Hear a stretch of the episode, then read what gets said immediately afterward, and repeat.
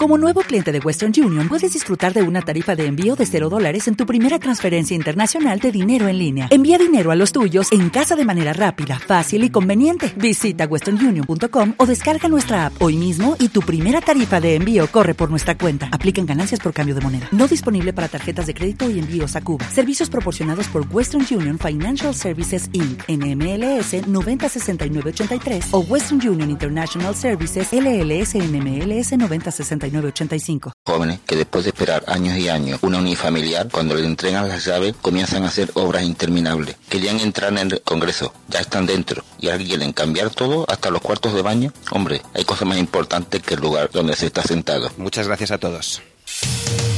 En la cadena Ser, hoy por hoy.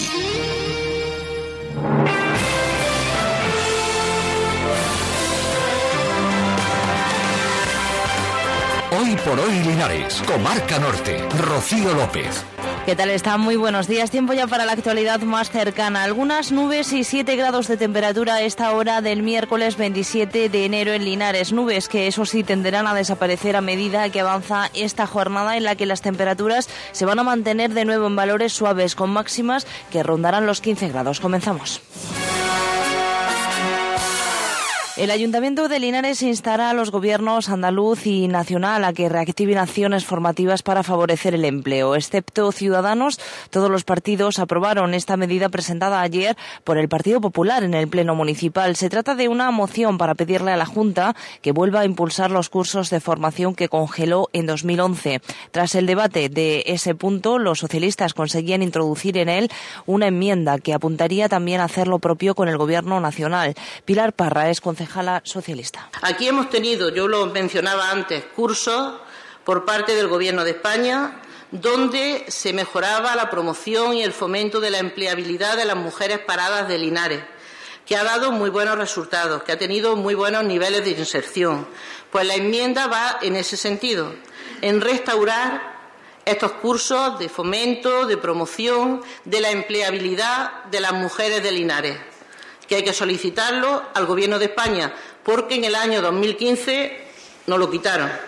Entonces, si ustedes aceptan eso, haciendo constar en acta que no compartimos para nada la exposición de motivos, los acuerdos, que es lo importante, estaríamos dispuestos a aceptarlos. Muchas gracias. José Luis Roldán, concejal del Partido Popular, recordaba los altos datos de desempleo en la época del gobierno con Zapatero, así como los que sufre Andalucía en la actualidad. Una vez que los populares dejaron claras las discrepancias en materias de empleo con los socialistas, accedieron, eso sí, a recoger la enmienda presentada por el Grupo Socialista Municipal. El Partido Socialista, que lleva toda la vida gobernando Andalucía con las políticas activas de empleo transferidas, somos la comunidad con más paro de España y de Europa, que ustedes le hablen al PP de crear empleo, pues no sé si nos da la risa porque es un tema muy grave, pero evidentemente siendo líderes de paro desde hace ya muchísimos años con su gestión, desde luego lecciones creo que al Partido Popular ninguna. La enmienda que usted propone, aceptada, porque lo primero para nosotros son los ciudadanos de Linares y que estemos todos juntos y estemos unidos por la defensa del empleo y el progreso de nuestra ciudad. Por lo tanto, no tenemos ningún problema en aceptarla. Izquierda Unida aplaudió la idea popular, pero considerando que no es suficiente el entender que apoya muchos sectores, pero que pasa de puntillas por uno fundamental, la industria Cilus apenas entró en el debate de este asunto, no así Ciudadanos, que se posicionó en contra porque a su juicio estos cursos reafirmarían el clientelismo político, dice, entre, entre beneficiarios y el gobierno andaluz. Donde sí hubo acuerdo de todos los grupos fue la segunda moción popular relacionada con la ampliación del Conservatorio de Música Andrés Segovia, un espacio en el que según el PP, los alumnos han llegado a hacer audiciones en los pasillos al no contar con un auditorio propio. El PSOE, que finalmente votó a favor, mostraba su extrañeza por este asunto, ya que asegura haber puesto a disposición del centro escenarios como el Cervantes o el Pósito para este fin. De otro lado, Izquierda Unida presentaba dos propuestas. Una tiene que ver con la declaración de Linares como municipio libre de tráfico de mujeres y niños destinados a la prostitución. Aquí no hubo fisuras con socialistas y populares, pero sí con ciudadanos que, aunque condena el abuso de menores prefiere hablar de regulación y no de abolición de la prostitución. Cilus se abstuvo. La segunda moción de Izquierda Unida acordaba prohibir espectáculos circenses en los que se exhiba animales salvajes. Ciudadanos fue el único partido que votó en contra de esto por considerar que lo prioritario es educar y no prohibir para que con el paso del tiempo las personas dejen de acudir a este tipo de eventos dejándolos morir por sí solos. Son las 7 y 24. Continuamos. ¿Sabes si tienes cláusula suelo en tu hipoteca? ¿Sabes cuánto pagas de más y cuánto te tiene que devolver el banco? Sentencias 100% favorables. Fernando Moreno, abogado especializado en Derecho Financiero y Bancario, le asesora gratuitamente y sin compromiso en el despacho Joaquín Silva y Asociados. Pida cita en el 953 650926 o en el 953 65 62 93. Estamos en calle Isaac Peral 35 de Linares. Más asuntos. El comité de empresa de Adif vuelve a reivindicar soluciones ante el desmantelamiento de las líneas ferroviarias en estaciones como la de Linares Baeza. Los sindicatos que forman este colectivo muestran su preocupación por una situación que cada vez se torna más negativa. La supresión de la línea Granada-Barcelona, la inacción sobre el ramal de Badoyano o proyectos que no arrancan, como el Puerto Seco, dejan a la provincia, dicen, muy atrás en el sector ferroviario. A la espera de formación del Gobierno central, el comité no descarta volver a salir a la calle para manifestarse en este sentido, mientras repetirán acciones como las jornadas para analizar el desmantelamiento ferroviario en la provincia de Jaén. Andrés Padilla, presidente del Comité de Empresa de Adif en la provincia. Desde este Comité de Empresa queremos hacer un llamamiento a todos nuestros políticos, en especial a todos los alcaldes de la provincia para que sigan reclamando el ferrocarril para sus ciudadanos y más encarecidamente a nuestros flamantes eh, senadores y diputados elegidos recientemente, pues desde este comité le pedimos que se impliquen en este tema y que se manifiesten públicamente sobre el mismo. Al igual que entendemos que deben ya de tomar carta en este asunto por el bien de la, de la población en general y del ferrocarril en particular. Basta ya de palabras vanas y vamos a realizar acciones que destaquen que, que desatasquen este tema y lo devuelvan a la, y le devuelvan a la provincia de Jaén todo lo que han ido eliminando año tras año. Cambiamos de asunto. La Junta de Andalucía se compromete a habilitar la antigua Escuela de Peritos para la Escuela Oficial de Idiomas y el Instituto Santa Engracia si la Universidad de Jaén cede los edificios. La delegada de Educación, Yolanda Caballero, dice que están predispuestos a asumir la petición de la Comisión pro traslado de ambos centros, pero antes debe ser la universidad la que mueva ficha. Por el momento no tienen claro qué destino darle, si bien es cierto que desde un primer momento se hablaba de su venta para sufragar costes del nuevo campus.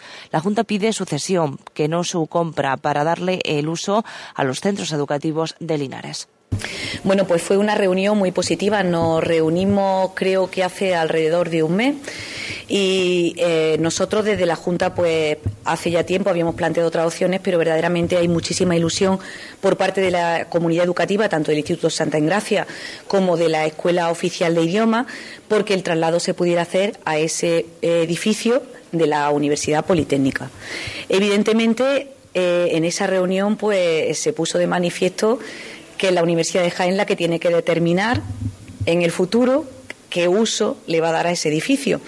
Y si eso se determinara por parte de la universidad mm, y se hiciera una cesión para que la Junta de Andalucía, es una condición indispensable que ese edificio se ha, cedido a la Junta de Andalucía, eh, tiene que estar a su nombre, ¿vale? Patrimonio tiene que poner ese edificio a nombre de la Junta de Andalucía. Nosotros no teníamos ningún inconveniente. Recordamos que la Escuela Oficial de Idiomas eh, solicita un centro propio y no compartido como hasta ahora con el Instituto Cástulo, mientras que el IES Santa Engracia solicita unas instalaciones más amplias. Continuamos. Y lo hacemos hablando de las conferencias, exposiciones concursos y actos musicales que conforman el cartel del Tercer Foro Cultural 2016 del Partido Popular. El jueves 28 de enero tendrá lugar la primera parada en la que el consejero académico del CEL, Jorge Andújar, ofrecerá la ponencia Linares, pequeñas historias de su historia. Le seguirá una conferencia y actuación flamenca prevista para el 25 de febrero. María Auxiliadora del Olmo es concejala del Partido Popular. Consejero académico, titular del CEL, voluntario del Archivo Municipal, investigador y escritor. A través de sus palabras conoceremos curiosidades, anécdotas, personajes o sucesos del día a día de los vecinos de Linares. En febrero, concretamente el día 25, contaremos con una conferencia que va a estar intercalada con, una actuación Eh, la conferencia correrá a cargo del presidente de la Peña del Cabrerillo, eh, Manolo Martínez, titulada La saeta flamenca, orígenes y antecedentes. Al cante contaremos con Salvador Fernández, el de la pita. Todas las actividades comenzarán a las 8 de la tarde y van a tener lugar en la sede del Partido Popular, a excepción de la clausura eh, que tendrá lugar con un concierto en la Casa Museo Andrés Segovia. Hasta aquí el tiempo para la actualidad más cercana. Siguen ahora el encuentro de más información en la sintonía de hoy por hoy en la cadena SER. La cita con la actualidad de Linares y Comarca regresa a las 9 menos 10.